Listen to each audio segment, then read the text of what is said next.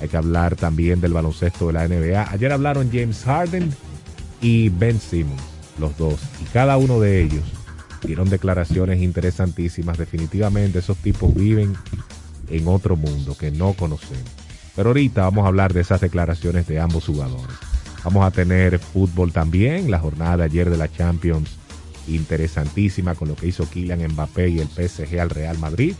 Y las llamadas del público al 809-565-1077, las llamadas de ustedes son bienvenidas. Así que muchachos, el show ha comenzado y esperamos pasarla bien una vez más. Bienvenidos. Ese es el plan, disfrutar durante toda esta hora hablando con ustedes de deporte. Saludos a la audiencia, saludos a ustedes muchachos. Y nada, pues ahí escucharon parte de lo que estaremos hablando con ustedes en el día de hoy. Nosotros de verdad que es un grato placer poder tener la oportunidad, les damos las gracias a Dios de tener el chance de estar frente a estos micrófonos y poder conversar con ustedes. Se escucharon también las líneas telefónicas, esperamos más adelante sus llamadas, sus preguntas y comentarios en el, 56, en el 809-565-1077. Primero, vamos a saludar a uno que vino vestido de guardia hoy, señor Aquiles José Ramírez. Yo tengo una pregunta, Alex, pero más adelante. adelante. Saludos, Víctor Baez, Martín José Jarán, saludos, Alex Luna y a todos ustedes que nos sintonizan a través de estas ondas hercianas 107.7 FM, la Super 7. Así que usted riega la voz porque Deportes 107 ya comenzó la antesala del buen provecho. Yo creo que no es de guardia, yo creo que esto es un verde olivo, el olivo, la, gorria, el olivo de, de, guardia. No, jamás. camuflaje. No, de Daytona, sí, está bien, pero camuflaje. De Daytona y las, de, y las 24 horas sobre todo, porque mira, el próximo eh, 20 de febrero se llevará a cabo las 500 millas y ya yo tengo la gorra oficial de ese evento, porque fui a Daytona en mi periplo por y lo que me trae es un llaverito de... lo, que usted pidió, no, okay. lo que usted pidió. Y hablando de velocidad, muchachos, a los amantes de este deporte, a los que siguen la serie Drive to Survive, que ya hemos visto las tres temporadas que han salido, pues atención a la fecha 11 de marzo se estrena la cuarta temporada y yo quiero ver qué va a traer esta porque durante toda la filmación el campeón que hoy celebramos, Max Verstappen, dijo que no quería salir en esa serie, que no le interesaba, que no le gustaba, porque al final los guionistas le daban un giro distinto a la realidad, porque ponía los problemas y ventilaba los problemas entre los pilotos. O sea, no era que hablaba mentira, sino que ponía de manifiesto, ponía de en, en, público lo que sucedía dentro de los equipos. Él es la portada, el autocampeón. Yo quiero esperar ese 11 de marzo para ver esta cuarta temporada de una serie que sin lugar a dudas a nosotros nos ha encantado los que seguimos la Fórmula 1, señor Luna.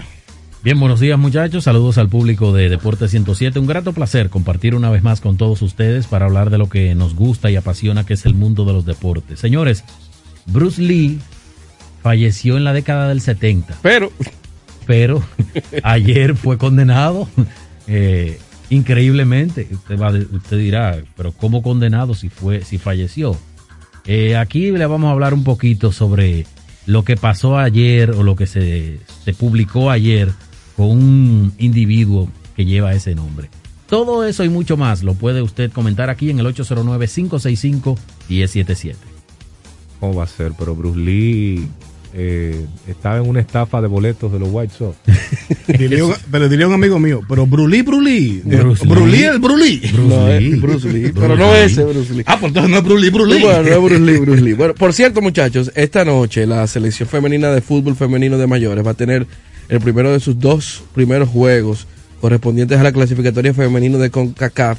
Es una competición que da acceso al Campeonato Mundial de la CONCACAF, que será la etapa final de, este, de esta contienda que va a otorgar boletos a la Copa Mundial, FIFA Australia Nueva Zelanda 2020, 2023 y también a los Juegos Olímpicos de París 2024. Hoy miércoles contra Granada y el sábado eh, visitarán a Islas Caimán. Así que suerte a nuestras muchachas de la selección femenina de mayores de fútbol. Buenas vibras y apoyar todos ese equipo dominicano, ese equipo femenino. Vamos a la pausa en Deporte 107. Nosotros volvemos en breve.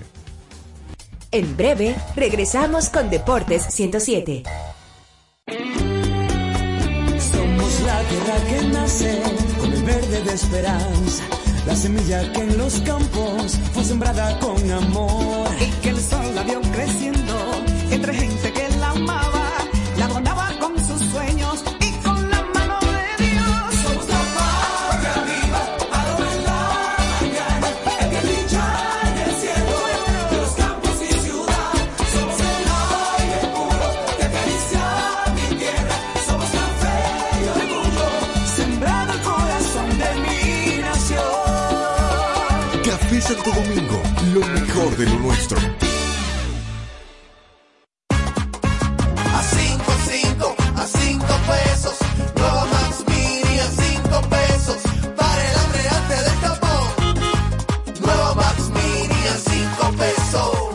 Nueva Max Mini, para esos raticos de hambre, por tan solo 5 pesos. Disponible en colmados. Max Mini, perfecta para tu bolsillo.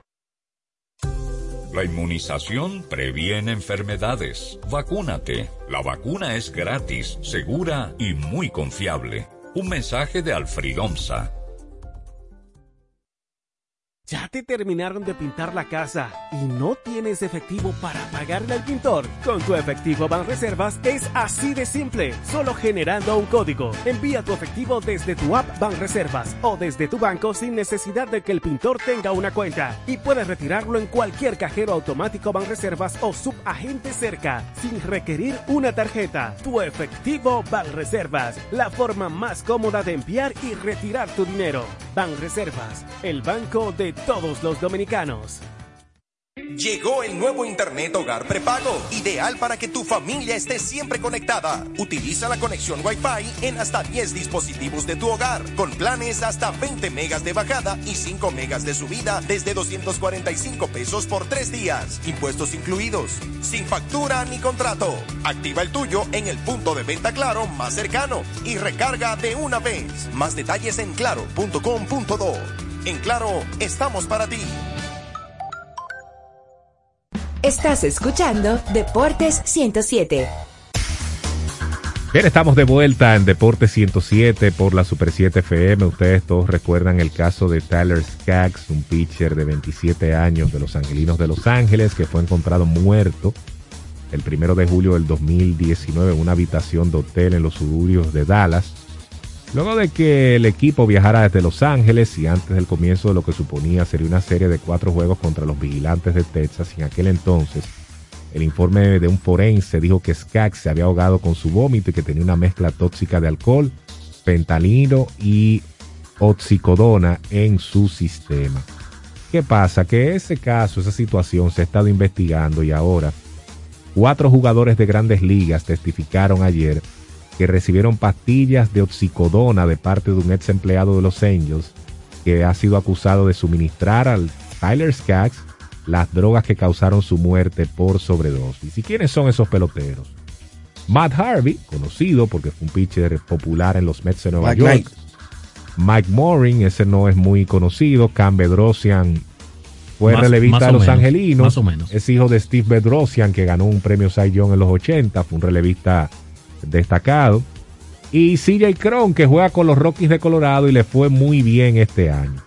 Y esos peloteros jugaron para los Angelinos en los años eh, que, de acuerdo a los fiscales, Eric Prescott Kay conseguía drogas para los jugadores y que está enfrentando cargos por distribución de drogas y conspiración. ¿Qué tenemos de este caso? Bueno, la realidad es que estos cuatro jugadores recibieron inmunidad.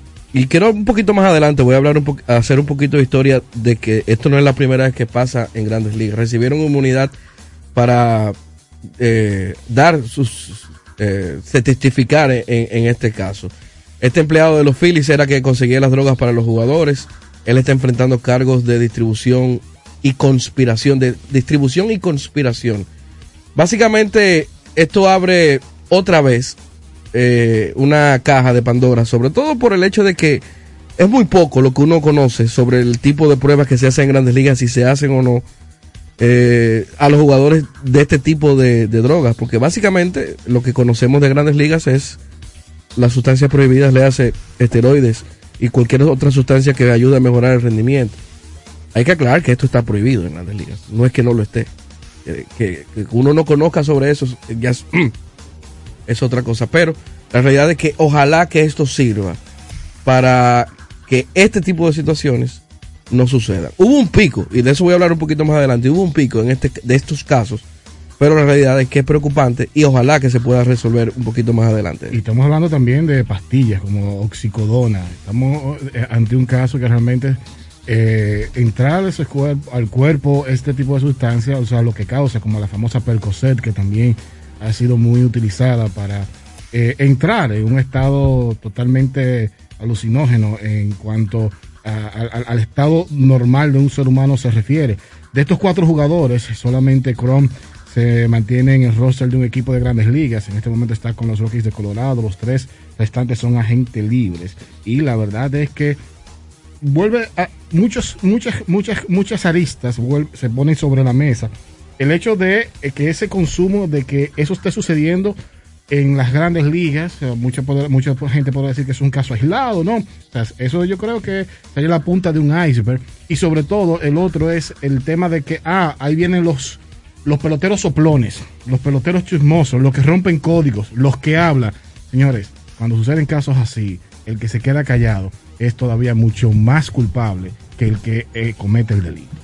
Señores, y le cayó, le cayó gas a ese, a ese señor, eh, al acusado, al hoy acusado, en el caso Eric Prescott Kay, porque en el caso de Morin y CJ Chrome, dicen ellos que sobre periodos prolongados eh, de oxicodona provista por Case, eh, ellos habían recibido ese tipo de, de- de sustancias por parte de él, pero lo que dijo Matt Harvey, yo creo que fue lo que terminó hundiendo todo. Dice, dice Harvey que Skax tenía otras fuentes de las que recibía en la costa este, de las que recibía eh, drogas, pero que tenía su propio proveedor de medicamentos en la costa este y que Skax obtuvo eh, oxicodona de ese proveedor también, pero al parecer eh, todo, todos los testimonios de los implicados o de los testigos lo que indican era que este, era el- este tipo era el que le proveía,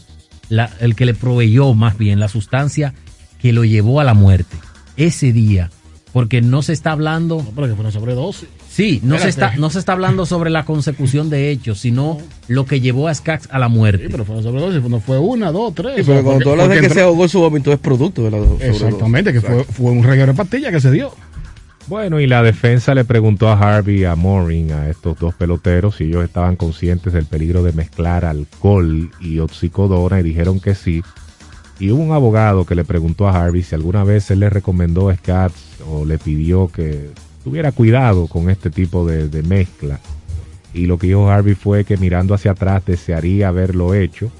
En el béisbol haces todo lo que puedes para permanecer en el campo. En ese momento sentí que como compañero de equipo solo le estaba ayudando a superar lo que necesitaba.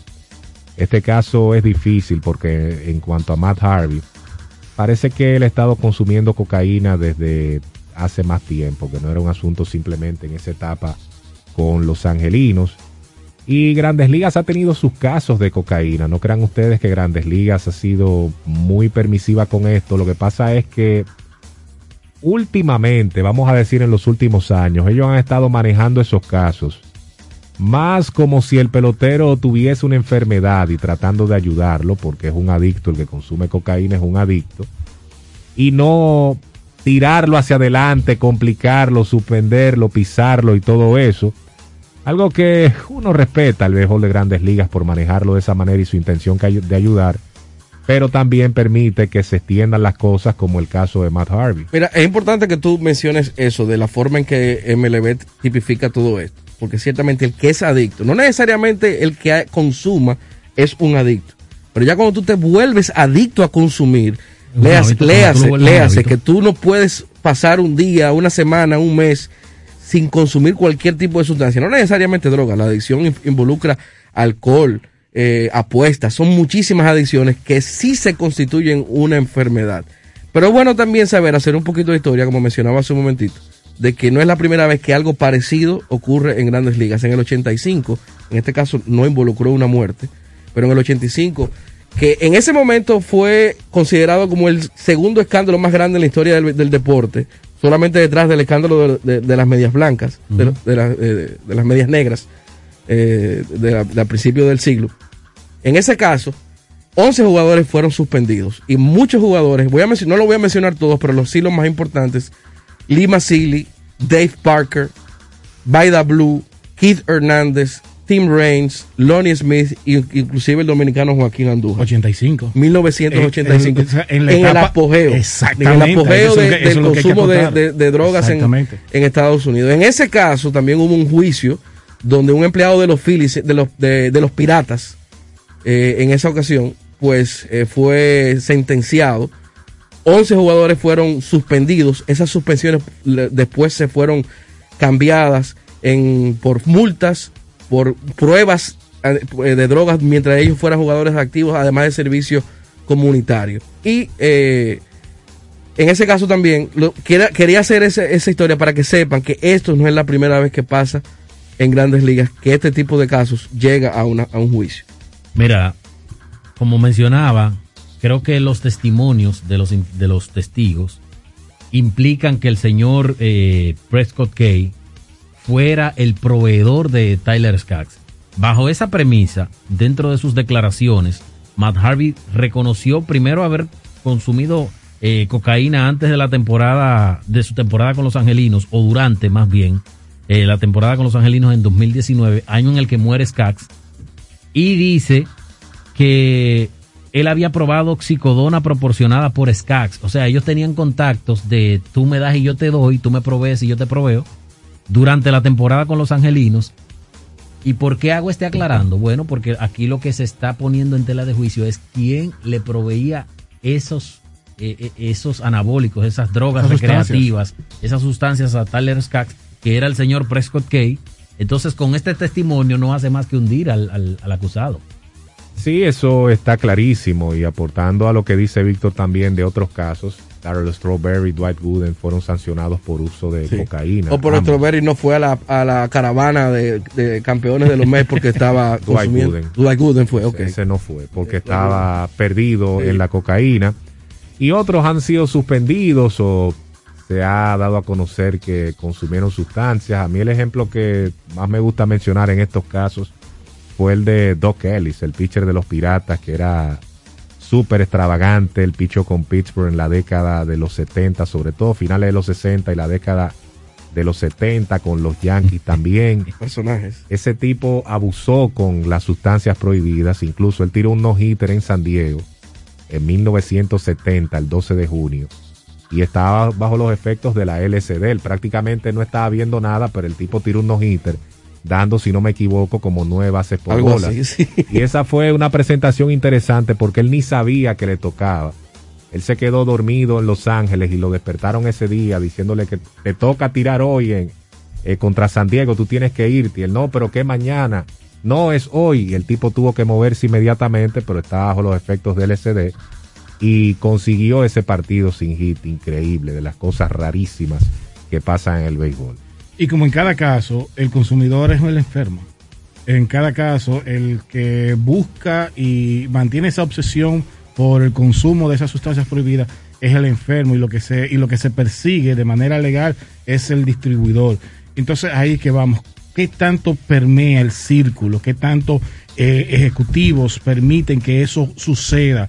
Eh, se hacen de la vista gorda porque el rendimiento a lo mejor le, le- gusta, igual que los mismos esteroides. O sea, realmente eh, eh, no, no es tan cerrado como llegar solamente en una sola vía de que yo tengo esto y tú consumes. No, yo creo que hay un, hay, hay un círculo que protege y que permite esas, esas- esos consumos ahí adentro. Ahí lo peor es que nadie los reportó porque gente en Los Angelinos se dice que sabían de este tipo de situación y, y callaron y eso es otro problema Espérate que hay. que ahí si también. ellos- Si ellos consumían en el camerino, eso no era de que, que ellos cerraban el camerino para consumir sus Pero drogas. mira, te voy a poner un ejemplo. quizás, aparte de la esto- esto marica- son marihuana que no pastillas, se o sea, esto es huele, un poquito exacto, más discreto que, que el consumo, tú sabes, de, de- de otro tipo de droga. Mira, Ke- Keith Hernández en esa ocasión en el 85, cuando él fue a juicio, él dijo bajo juramento que su estimado era que el 40% de los jugadores utilizaban eh, drogas. No sustancias prohibidas, eh, no esteroides, no. Drogas. Drogas. Después, él en otra, eh, más adelante, quiso como decir, no, quizás se me fue la mano. que- Tim Raines, que estaba en el caso también, dijo que él utilizaba en el bolsillo de atrás, él tenía un, gra- un gramo de cocaína. y que él se deslizaba de cabeza siempre para, que no, se le saliera. para no salir. Ah, pero Señores. oye, lo de Doc Ellis también, perdón, Alex. Él dijo que cuando él tiró el no-hitter, él no sentía la pelota. Un pitcher que no sentía la pelota la agarra y no, no siente nada. Que no veía al bateador. No lo veía casi. o sea, era Pero ahí. Matt Harvey dijo ayer que él ojos- consumía para sentirse como un ganso antes de- de, Increíble. lanzar. O sea, él tenía los ojos chiquiticos ahí, no veía a nadie, pero bueno, hay que tirar para allá. Señores, no y olvidemos- tampoco, oye, tampoco veía al catcher. Tampoco veía al Ah, catcher bueno, cuando y- estaba ahí. ¿Y cómo era que iba a jugar béisbol? No, pero oye, él dijo también que su catcher, que fue Jerry May en ese entonces, utilizaba un tape en los dedos. Y, y eso lo ayudó un poquito como a ver las señales y él más o menos tenía una idea de qué debía tirar eh, en esa salida. Dio ocho bases por bola, ya tú sabes qué clase de no-hitter fue ese, envasando gente. Ponchó seis. Él también fue ayudado por grandes jugadas, como siempre, Como los partidos sin hits. Pero el tipo, incluso después que se acabe el juego, que él está normal, él, él no sabía que había tirado unos hitter y le dicen, oye, pero tú tiraste unos hitter y todo el mundo celebrando. Y él, "Y ¿Eh? yo tiré un no-hitter. Pero ese documental. yo lo tiré eh, el no-hitter hay y que la gente verlo. diciéndole, sí, tú lo tiraste. Ahí fue que él comenzó a celebrar, pero al rato de haberlo tirado, porque Ese- él no sabía dónde estaba. No, no, a documentary. Búsquenlo. Creo que está en YouTube, ¿verdad, Melvin? Ya, eh, no, ¿Lo qui- lo creo que no. Y estaba en Netflix antes y lo quitaron. Un documental de un atleta de los más extravagantes de la historia. porque esa es mundo. El ponía tipo rolo. a ti vestía. te- mira, a ti te Te conviene. Te puede poner rolos. él se ponía, él tenía los cabellos como Alex y él se ponía rolos. Pero ¿Qué tú es lo sabes que- para qué qué. es lo que me conviene? Por Por este rolo, pero oye, ¿para qué? Oye, aclare. ¿para qué? Oye, ¿para qué? No, porque O no sea, tiene eso- que ver. a eso tú estás abierto. Oye, no tiene que ver nada de asunto femenino, lo que yo voy a decir, y lo No, que hacía Doc. Ellis. No. Lo que pasa es que con los rolos, el sudor no le bajaba al rostro. Ah, qué bien. Y Buena él ahí entonces lo tenía controlado. Pero un espectáculo. Miren. y una vez le dijeron que se lo quite y no quería. Otro caso que debemos, bueno, otros casos que debemos recordar es el confeso caso de Ron Washington, otrora dirigente de los Vigilantes de Texas, hoy coach de tercera de los Bravos de Atlanta y campeón de la Serie Mundial, por cierto, primera vez en su carrera. Pero además, hay un caso que nos tocó mucho a nosotros porque nosotros vivimos esa época y vimos ese, ese pelotero, admiramos ese pelotero y me refiero a Ken Caminiti, quien falleció en el 2004 por una sobredosis luego de haber cumplido tres años de prisión por posesión de cocaína. O sea, hay cantidad de casos en la historia del béisbol de grandes ligas, de los deportes en sentido general, Sí, pero sí, como sí. en este caso nos compete las grandes ligas, hay que mencionar esos casos también. La NBA sí es más dura con este tipo de casos. La NBA te pone tres opciones, tres oportunidades te da, es lo que ha hecho, los casos que, que hemos conocido. Uno para que tú te rehabilites, ¿verdad? Comienza una rehabilitación. El segundo, si tú caes, ok, eh, te vamos a suspender, no tan lejos, pero contrólate. Y la tercera es, baba, y tú no vuelves jamás a la NBA. Eso se dio en los años 80, que ustedes recuerdan el draft de 1986, Hace poco donde se levantó una jugadores de eso, a Tariq Evans. Exacto. Pero en el 86, los jugadores de ese draft, gran parte de esos jugadores eran consumidores de cocaína cuando en la década de los 80 eso estaba en su apogeo. Fue el draft de Len Bias, el que era producto de la Universidad de Maryland. Lo draftean los Celtics con el segundo pick y va a ir al equipo campeón de ese entonces. Horas después se dio una sobredosis de cocaína en el campus universitario de Maryland. Ahí falleció, pero los que estaban en ese draft, uno llamado Chris Washburn fue así, tres oportunidades le dieron para que se rehabilite, no pudo, la NBA lo votó de por vida y eso eh, se ha dado varios casos en la NBA donde lo sacan para siempre. Y aclarar, eh, para que quede, ¿verdad? Que no haya dudas sobre eso. Y aquí le más o menos tocó ese tema. Nunca va a ser igual los esteroides y, y te- y este tipo de drogas. O sea, ni las grandes ligas ni ninguna liga lo va a topar, lo va a tocar de manera igual. Los esteroides son una elección. Las drogas, cuando se convierten en adicción, como dijo Melvin en su principio, ya es una enfermedad. Yo sé que mucha gente no lo entiende eso. Y hay, gente que no lo entiende, porque la gente cree, cree que todo el que es adicto lo hace por elección. Quizás arrancó así, pero después que se convierte en una adicción es algo además, Una incontrolable. persona te influye ahí mismo al No, lado de ti, y- y- toma, y dale. una cosa, señores, las adicciones no se curan. Se controlan, controlan, pero no, no se, se curan. curan, se controlan. Ok, o sea que son casos muy, pero muy diferentes, contrario a lo que quizás mucha gente piensa. Otro caso de un ex pelotero, muchachos, eh, que quizás no se le vinculó tanto con el tema de consumos de, de narcóticos, porque así le vamos a llamar, porque hay un tema de esteroides, que es otro asunto, es José Canseco, que fue detenido eh, tratando de introducir drogas a los Estados Unidos por la frontera con Tijuana. Ustedes recordarán el caso de, de- Canseco, que yo no sé si en algún momento Canseco, no lo recuerdo, si en algún momento Canseco fue víctima, porque en este caso el consumidor es una víctima, pero Canseco ha, Canseco ha tenido unos comportamientos que todos los caminos conducen a que él alguna sustancia consume. Ah, tú sabes un caso también interesante de los últimos años, el Ah. de la comadreja Esteban Loaiza. Esteban Loaiza. que ¿Está preso? Uy, 20 kilos de droga, está preso. esto fue una novela de Netflix. Creo que le dieron una condena larga. también. 36 meses de prisión. o 36 solamente.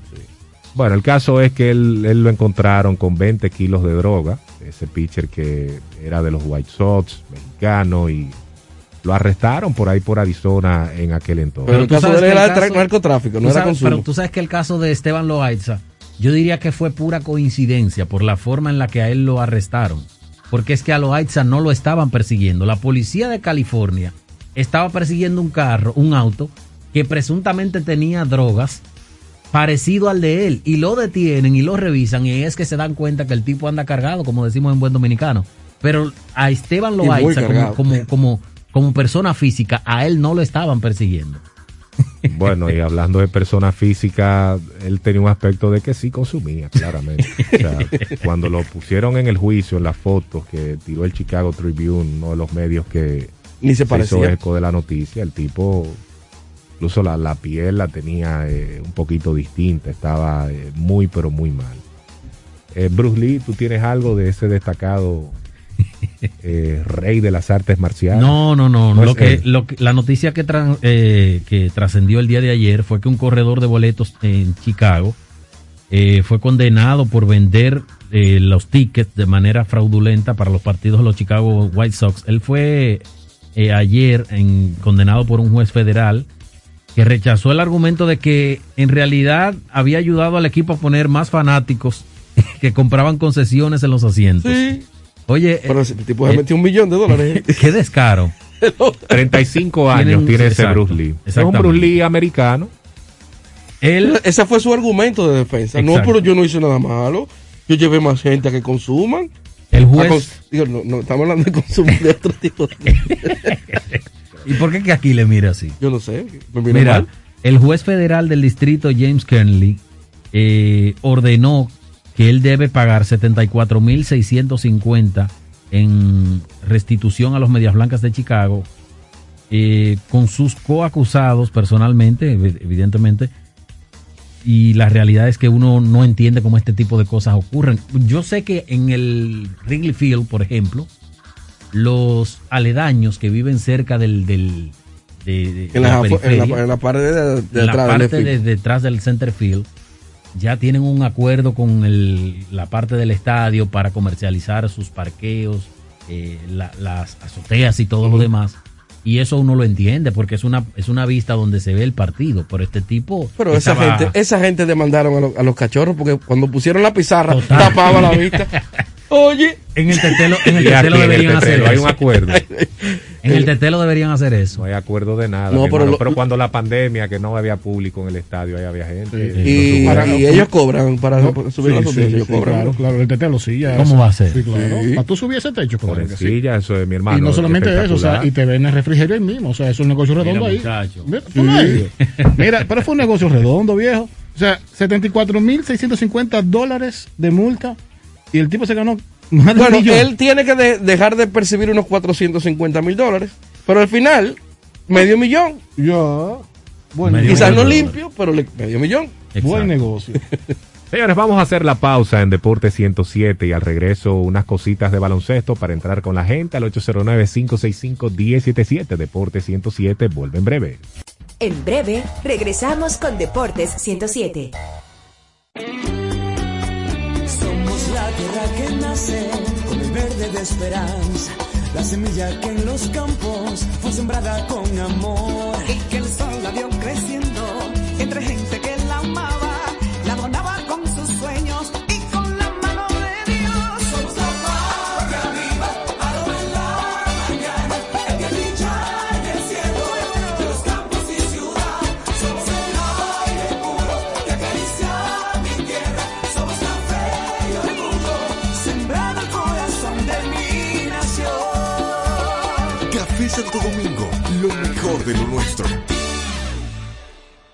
Llegó el nuevo Internet Hogar Prepago, ideal para que tu familia esté siempre conectada. Utiliza la conexión Wi-Fi en hasta 10 dispositivos de tu hogar, con planes hasta 20 megas de bajada y 5 megas de subida desde 245 pesos por 3 días, impuestos incluidos, sin factura ni contrato. Activa el tuyo en el punto de venta Claro más cercano y recarga de una vez. Más detalles en claro.com.do. En Claro, estamos para ti.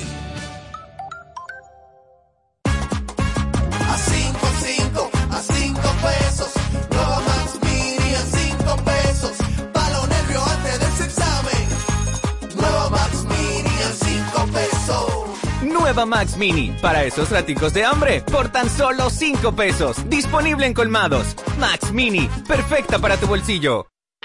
La formación es el instrumento de tu desarrollo. Para aspirar a desempeñar funciones o el crecimiento en una empresa o sector, desarrolla tus competencias o habilidades con diplomados, cursos y workshops especializados en CI Comunicación Integral. CI Comunicación Integral, una marca formadora con instructores expertos y referentes en sus áreas profesionales, con una modalidad 100% virtual. Contáctanos al teléfono de WhatsApp 829-773-9975, al centro de servicios 809-476-9975 o visita nuestra página web como www.comunicacionintegral.org. Toda la actualidad del baloncesto de forma pormenorizada y muy dinámica en El Tabloncillo. James Harden habló ayer en conferencia de prensa para los Sixers de Filadelfia y de las cosas que se le preguntaron fue que si Kyrie Irving impactó en su decisión de querer marcharse del equipo de los Brooklyn Nets. Y él dijo que fue muy mínima la influencia, Pero- que obviamente él y Kyrie son muy buenos amigos y que él lo apoyó en los procesos que estaba o en los que él está, incluyendo su preferencia personal. Pero después él dijo como, pero ese asunto sí impactó el equipo, porque originalmente Kyrie, KD, refiriéndose a Durant y yo en la cancha, íbamos a ganar muchas cosas juntas, pero desafortunadamente, juntos, pero desafortunadamente solo pudimos jugar 16 partidos y eso es lo que hay, dijo James Harden. Él se que rápido. Que sí, que impactó Kyrie Irving. Él se desprendió rápido del tema porque la forma en la que él la manejó también fue como para para, Para salir del paso. Responder pero salir del paso porque él dijo eh, mínima cosa, lo que pase con él o lo que le esté pasando es su problema, como que vamos a seguir con el siguiente tema. No, pero antes de No, él eso. cierra después de eso, que él dice que los 16 juegos juntos y que esto es lo que hay. Pero estamos aquí en Filadelfia, esta es una oportunidad que Cambiando yo, el tema. Que yo estaba buscando. Esa parte es prácticamente una fotocopia de lo que él dijo cuando llegó a Brooklyn. Pero antes de eso, antes de eso, él de manera indirecta también mencionó a, a Kyrie porque él dijo que él tenía muchas expectativas en, en- en Brooklyn, pero que él no podía estar en un lugar donde no todo el mundo tenía como meta ganar. Ah, bueno. Obviamente, ¿a quién se refiere? A Kyrie. Ah, bueno. Bueno, vi que dice que, ¿Por qué tú te ríes? que a él no importa que le diga medio hombre, o sea, que él está eh, muy enfocado en, en ¿Cómo tú su puedes ser condición. medio tú- hombre? Por los disparates que han dicho, Tam- de que, que nada más juega la mitad y que nada más eso. Señores, yo o sea, vuelvo y sigo insistiendo, o sea, el respeto al derecho ajeno es la paz. Y si el dueño, el que le paga, le permite eso, todos los otros tienen que acoplarse, porque este por lo menos juega la mitad. Pero el que se lesiona, el que vive lesionado, el que es de cristal, que dura hasta Bueno, temporada eso, sin jugar. Eso es, no, es- no eso por no es decisión, decisión propia, propia. exacto. Mm, No, es que es eso no está bien de Kyrie, eso no tiene justificación alguna y él tiene derecho a quejarse. A mí de Harden lo ¿dónde- que me ha molestado es que él pida destino, o sea, el destino donde él quiere ir, que sea eso, lo que le cierre los mercados a Brooklyn, que eso sucedió y limitó al equipo solamente a los Sixers de Filadelfia. Pero Que si ya yo eso es vería otro bien. tema, un tema viejo ya. que si yo vería bien? Si en el contrato hay una cláusula, le vamos a pagar 40 millones de dólares por año. Pero si tú solamente juegas la mitad de los partidos por decisión propia, tú vas a ganar 20 millones de dólares. Pero a él se le está pagando 40 millones de dólares. Estoy hablando de un estimado. Voy a buscar el, el salario exacto de Kyrie Irving, que son 30 y algo. Si a él se le está pagando 40 millones de dólares, por decisión propia, él no puede decir, yo no voy a jugar la mitad del tiempo. Ahora, porque él está señores, incumpliendo el contrato. Cuando Harden se quiere quitar, es uno de los tipos menos profesionales que tiene el Ay, sí. deporte en sentido general. O sea, él estaba en un punto donde incluso en un viaje de Denver hacia Utah o de Utah hacia Denver, creo que tenía que hacer el equipo. Y él se desvió del grupo. Se fue a Las Vegas, ya ustedes saben a qué. Pasarla- bien. Harden es un tipo nocturno, es un tipo de la calle, es un tipo que le gusta ese tipo de cosas. Y llegó tarde después a reportarse a su equipo. Y su último juego a Brooklyn con, con los Brooklyn Nets ni hablar, que solamente anotó Cuatro. cuatro y tiró malísimo de campo. Fue un desastre. Pero él dijo ayer que él estaba saludable. Él despidió la entrevista diciendo que él se siente bien y que está saludable. Él se le olvidó que el equipo dijo que, no, que él está lesionado en medio de una recuperación. De hecho, Se él hizo algo. jugador que le dice él de la hizo la algo muñeca que- del escogido. Algo que lo delató. Ey, ¿Cómo que yo digo? Lo de eso, el, el jugador que tú dijiste que estaba lesionado la muñeca y que Ah. después no, y que después sí. Fíjate de eso. ya. 35 millones gana este año Kyrie Irving y 36 va a ganar el año que viene. Él hizo algo que lo delató en su primera práctica con el equipo. Nadie que esté lesionado de la curva se va a poner a hacer step back. Y el tipo está dándole una clase a Joel Embiid. O sea, tú estás lesionado de la curva, esa zona que, que es tan complicada. Y el step back, que ustedes conocen el movimiento yendo hacia atrás, te vas a poner a hacer ese movimiento. Ayer McGrady, Shaq, eh, Dwayne Wade, en un programa de televisión se burlaron de eso. No, el tipo no está lesionado nada, eso es mentira. Ahora, él sí está contento en los Sixers, él ve ese proyecto como algo championable, está loco por jugar. Espérate, Todo eso muy bonito. espérate.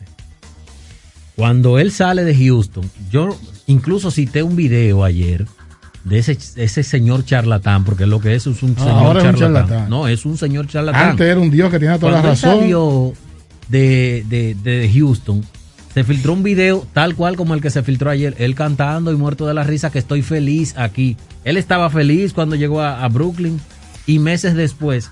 Señores, estamos hablando de que en menos de eh, un año y medio. Nada más le faltó el cliché, este era mi sueño, jugar con este equipo, No, no, no. esta ciudad. No, pero Pero a favor de él, a favor de él, cuando él estaba en. Houston, uno de los equipos que él pidió para ir serán los Sixers de Filadelfia. Exacto. de hecho, estaban a la cabeza de su preferencia en un momento y el cambio no se dio Por porque Ben Simmons. Houston quería a Ben Simmons y Filadelfia no quería soltarlo en ese momento. Pero él sí quería ir a los Sixers de Filadelfia, o sea que dentro de la charlatanería de ese señor no todo es eh, así tan, tan complicado. Ahora, lo que pareció fue también que Kevin Durant influyó para que cambiaran a James Harden, fue el que dio el visto bueno. Se dice que ellos no se llevaban muy bien porque la filosofía de juego eh, de ambos era distinta. Harden pedía más jugadas de uno contra uno, mientras que Kevin Durant pedía que en más momentos se distribuyera el balón. Para que ustedes vean que esos tipos son locos todos y que tienen serios problemas. Kevin Durant en Golden State, una de las cosas que a él, no voy a decir que le molestó, pero sí pidió.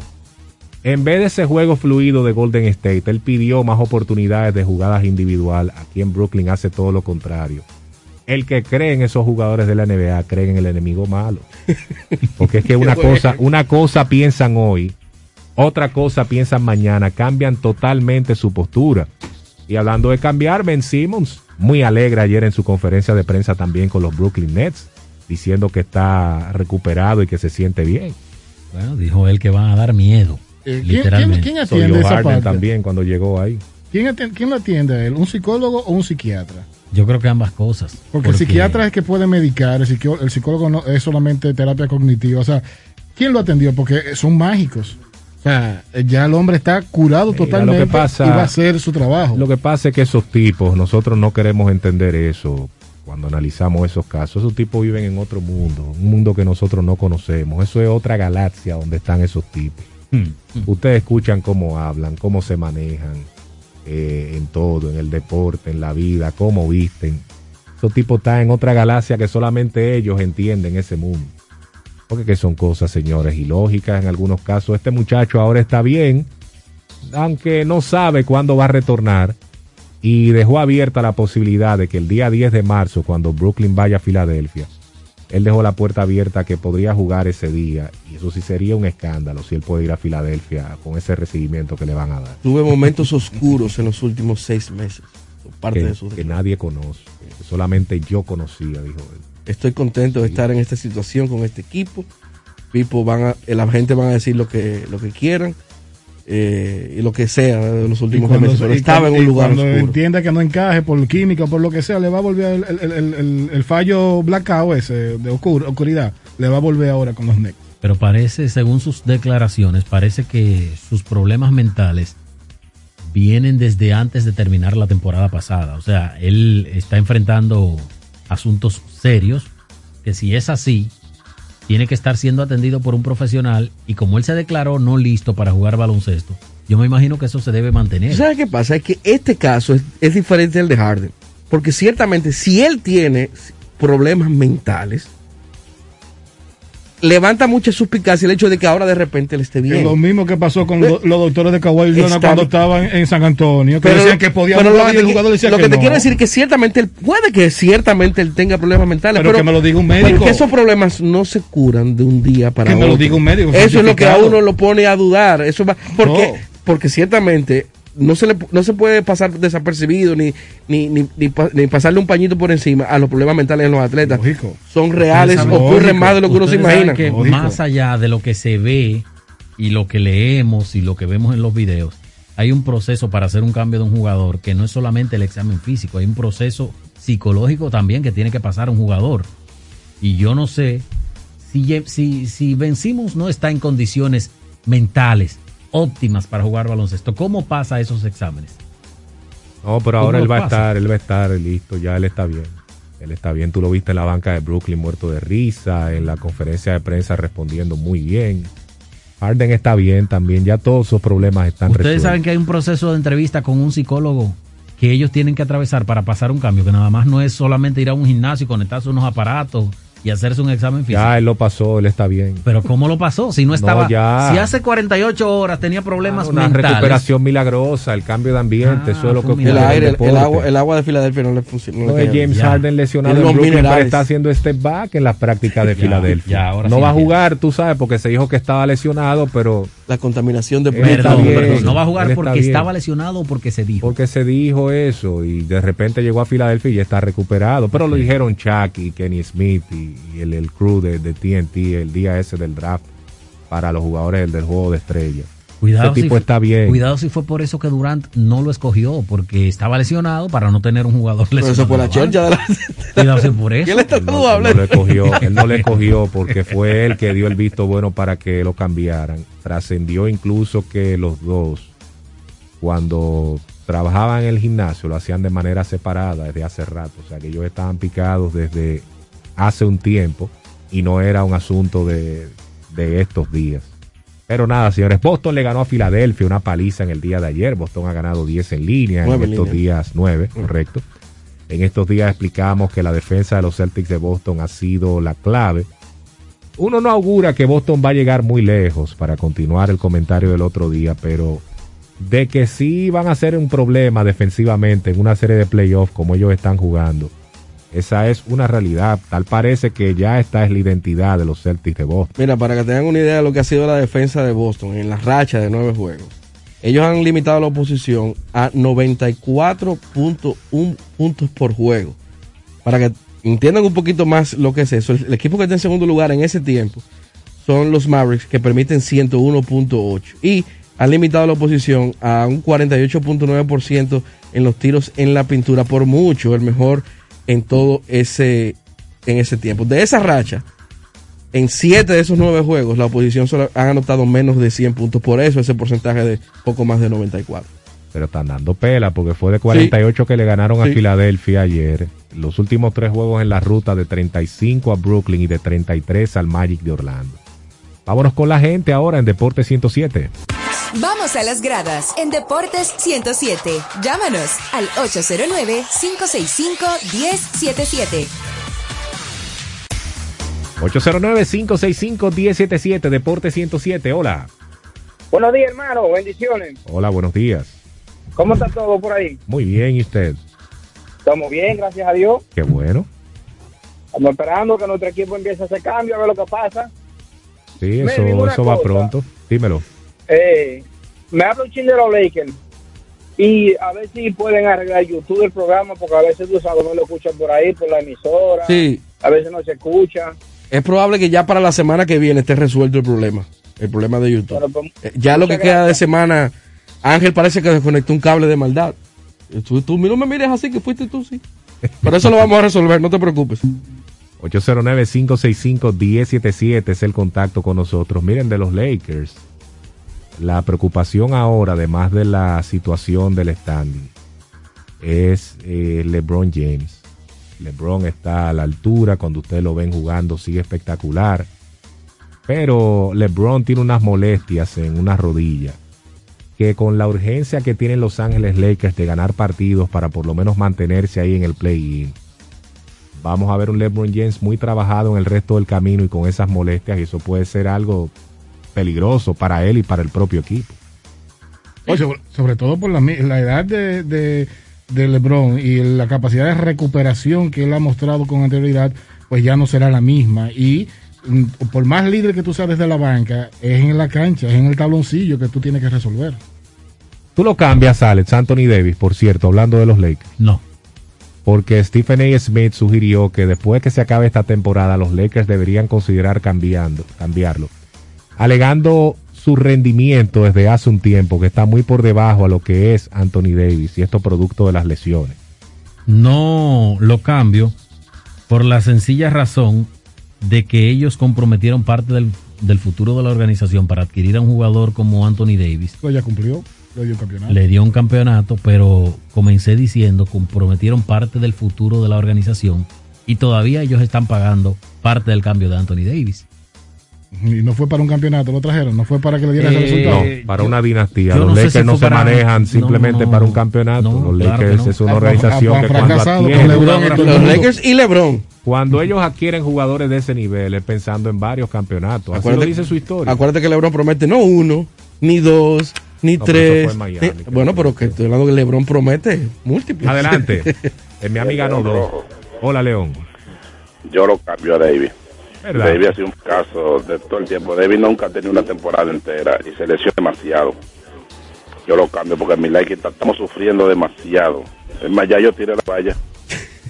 Sí, pero entonces tú ¿Qué vas a tú perder tiraste? ¿Qué fue lo que él dijo que tiró? la toalla. La toalla. Tú vas a perder los picks eh, de, de rondas futuras que los Lakers dieron y vas a perder talento que está establecido en la liga como Lonzo Ball, que está teniendo una tremenda temporada con los, los Bulls de Chicago, Josh Hart, el propio Brandon Ingram, que se ha convertido en un tremendo jugador con los eh, New Orleans Pelicans.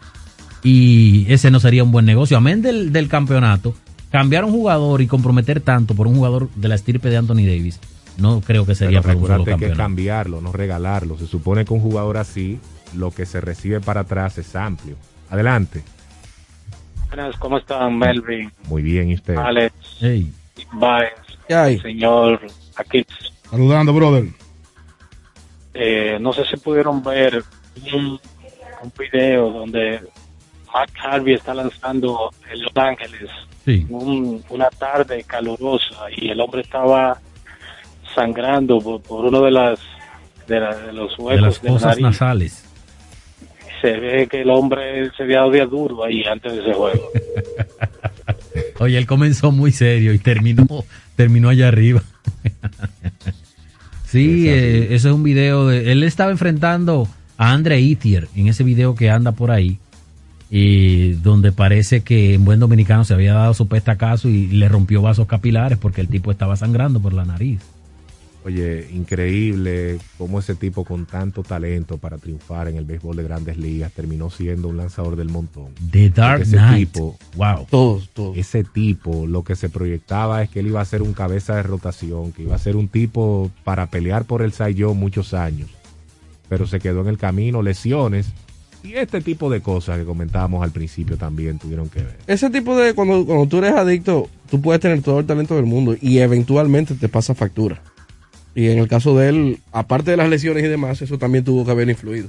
Señores, eh, ya para finalizar con el tema del baloncesto, ayer eh, los, los Celtics de Boston no fue solamente que le dieron una zurra a los Sixers, es que metieron 25 triples y fue su, su tercer partido en forma consecutiva, ganando por 30 o más puntos en la ruta. O sea, ellos no ganaron el Pero Garden. ellos tuvieron más triples, más intentos de triples que lo que tuvieron los 76ers intentos de campo. Adelante, Deporte 107, hola. Buenos días, muchachos, ¿cómo están? Todo bien. todo se derrumbó. Yo no quería hablar de Boston porque si el salado habló Ale, vamos a ver qué pasa de aquí para adelante. Iban ganado nueve en línea. Habló Ale de Boston hoy. Bye, bye. O sea, no fuiste tú que acabaste de azarar a Boston, no fue Ale. No, Ale. Miren, muchachos, una pregunta. ¿Cuál ha sido la organización de, de deporte que peor ha manejado el tema de los sustancias prohibidas. Porque para mí la Grande Liga la ha manejado mal ese, ese tema. Bien y mal. En su momento la manejaron muy mal, pero el sistema de antidopaje que tiene Grandes Ligas se ha convertido en un modelo del deporte. Esa es la realidad. Otra, adelante.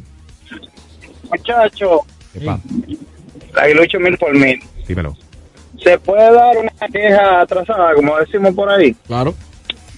Ok, ¿ustedes se acuerdan en, en la Serie del Caribe de, de aquí, de República Dominicana? Señora, miren, yo estuve viendo la transmisión, la escuché por radio y, y la estuve viendo por televisión. Alex, tú que estuviste trabajando ahí. Entiendo que muy buenos comentaristas, todos los comentaristas de aquí de República Dominicana, excelente. Pero si usted está narrando un juego, está comentando un juego, no ponga a repetir tanto las cosas, no se ponga a estar chelchando, a dando saludos, donde uno lo que quiere es estar pendiente de la jugada que se están efectuando, porque nosotros no estamos ahí en el estadio para poderlo ver. Y eso yo lo he criticado mucho, mucho, mucho. Y entiendo de que se debe de mejorar en ese aspecto. Perfecto. Una más, Si gracias por la llamada, Rivera, hermano. Si yo fuera Lino Rivera, le dijera, este, ¿qué te puedo yo decir? Escúchame, escúchame que yo cambie el tema, pero es algo como que yo lo siento y tal vez no sea un motivo de conversación, pero yo de jovencito, yo soy vanilero, mi papá me traía en guagua a ver los juegos del Liceo cogido Arquiqueya, y una de las cosas que más me, me- me llamaba la atención eran las torres de las luces, y aún yo pasaba cerca del estadio, yo me quedaba mirando las luces así, esas torres, como que me llamaba la atención porque uno de vanilla si no veía esas cosas. Ahora al ver las de ahora, que se ven como una lamparita, un play de softball, no sé cuándo quitarán eso. Si yo- yo mismo lo veré extraño. harán Hasta los teléfonos vienen más chiquitos ahora, amigo. Los tiempos cambian. Vamos a la pausa en Deporte 107. 25 triples anotaron los Celtics, como dijo Alex. Y agrego que 10 jugadores distintos consiguieron al menos un tiro de tres. Y es un récord de la franquicia. Deporte 107 vuelve en breve. Continúa en sintonía con Deportes 107. La vacuna del COVID-19 es segura. Cuando sea tu turno, puedes sentirte muy confiado y seguro. La prevención empieza por ti. Vacúnate. Un mensaje de Alfridomsa. Adquiere el TCL 20 Pro 5G exclusivo en Claro. Tecnología de punta asequible para ti. Visita tu punto de venta Claro más cercano o accede a su tienda virtual claro.com.do. Somos una institución de puertas abiertas, al servicio de toda la ciudadanía. Acompañarte es nuestro deber. Por eso te orientamos a través de los distintos canales. Mediante la autogestión, buscamos facilitar el cumplimiento de tus obligaciones tributarias. Nos interesa que estés al día. Tu aporte fortalece a la nación. Dirección General de Impuestos Internos. Nuestros mejores amigos merecen una despedida cariñosa y digna. Cementerio para mascotas Parque del Prado en el kilómetro 3, carretera a Guerra. Información 809-598-3000. Para emergencias 809-923-1111. O acceda a www.parquedelprado.com.do. Pero mira, Franco con ese equipo nuevo. Oh, lo consiguió en Claro Outlet con un super descuento. ¿Cómo? Vámonos para allá ahora mismo. Aprovecha las ofertas especiales de Claro Outlet en equipos seleccionados. Llévate tu smartphone y laptop con hasta un 100% de descuento. Adquiérelos a través de tienda en línea con delivery gratis o en puntos de ventas Claro. Ven y únete a la red móvil más rápida del país. Confirmado por Speed Test y de mayor cobertura. Conoce las ofertas en claro.com.do. En Claro, estamos para ti. Estás escuchando Deportes 107. Bien, estamos de vuelta con Deporte 107. Ayer el Paris Saint Germain se impuso 1 por 0 en el, eh, al Real Madrid en la Liga de Campeones de la UEFA con un gol de Kylian Mbappé en el minuto 90 más 4. Puso en ventaja entonces al equipo parisino de cara a la vuelta de, de la Champions League entre esos dos equipos que va a ser celebrada el 9 de marzo en el Santiago Bernabéu. Fue un partido en el que el Real Madrid apenas pudo resistir, ya que hizo un tremendo trabajo Thibaut Courtois atajando un penal de Lionel Messi al minuto 62, pero ese juego fácil que lo pudo haber ganado el PSG 3 a 0 o 4 por 0. En el otro partido de ayer, 5 por 0 la goleada del Manchester City sobre el Sporting Lisboa. Y hoy hay dos partidos en la Liga de Campeones de la UEFA.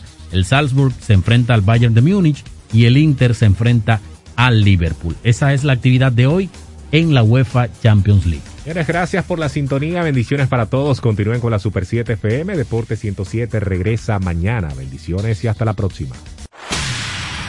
Hasta aquí cierra un ciclo. Nos encontramos en una nueva jornada, detalle a detalle, con todas las particularidades del mundo de los deportes, junto a Melvin José Bejarán, Víctor Báez, Alex Luna y Aquiles Ramírez en Deportes 107. A continuación, tu voz al mediodía.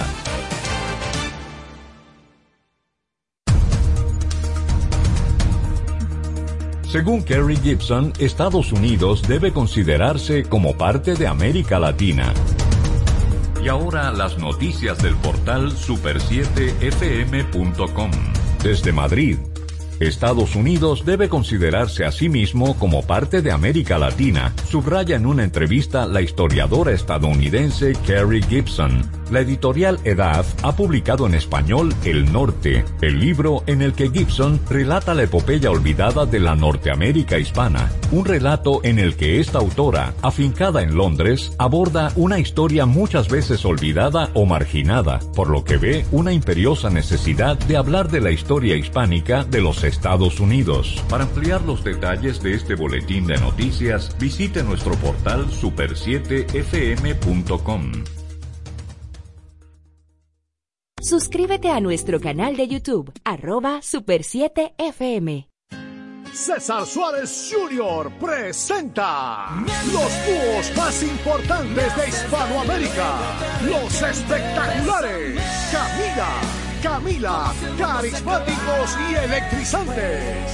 Y junto a ellos, por última vez, inmensos, sin bandera, sin bandera, profundos y auténticos. Camila y Sin Bandera, presentando su exitoso espectáculo Cuatro Latidos Tour, una de las giras latinas más importantes en el mundo.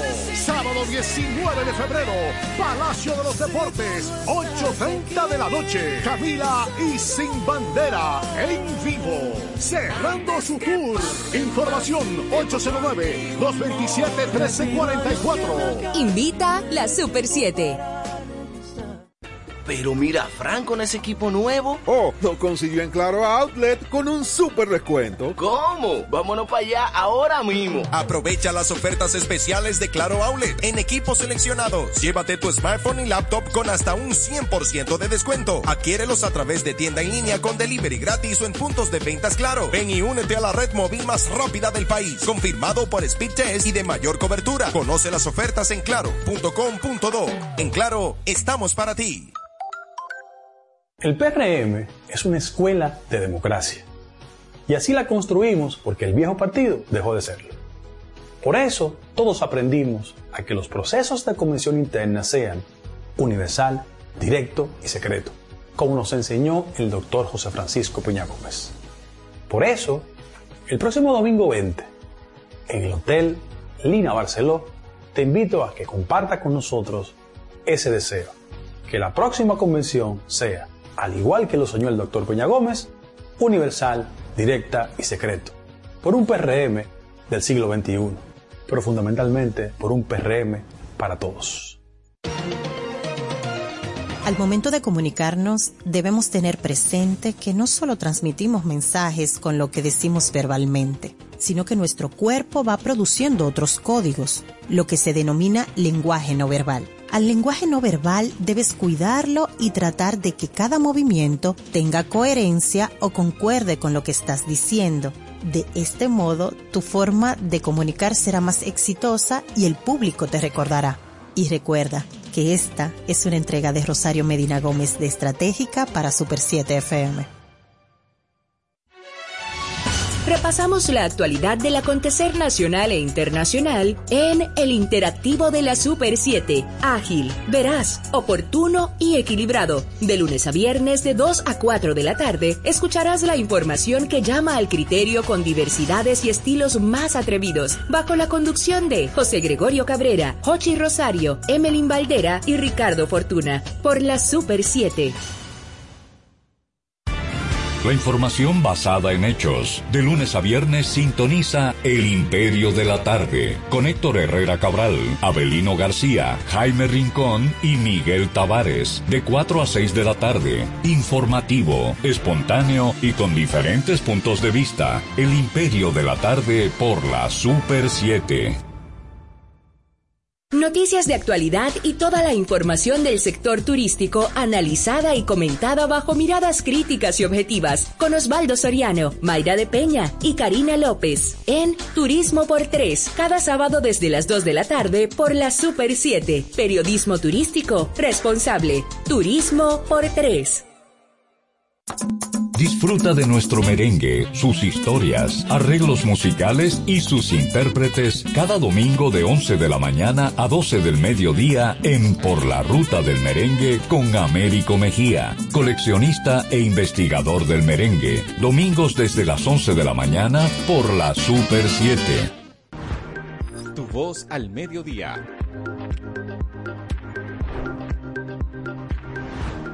Voz Media Network.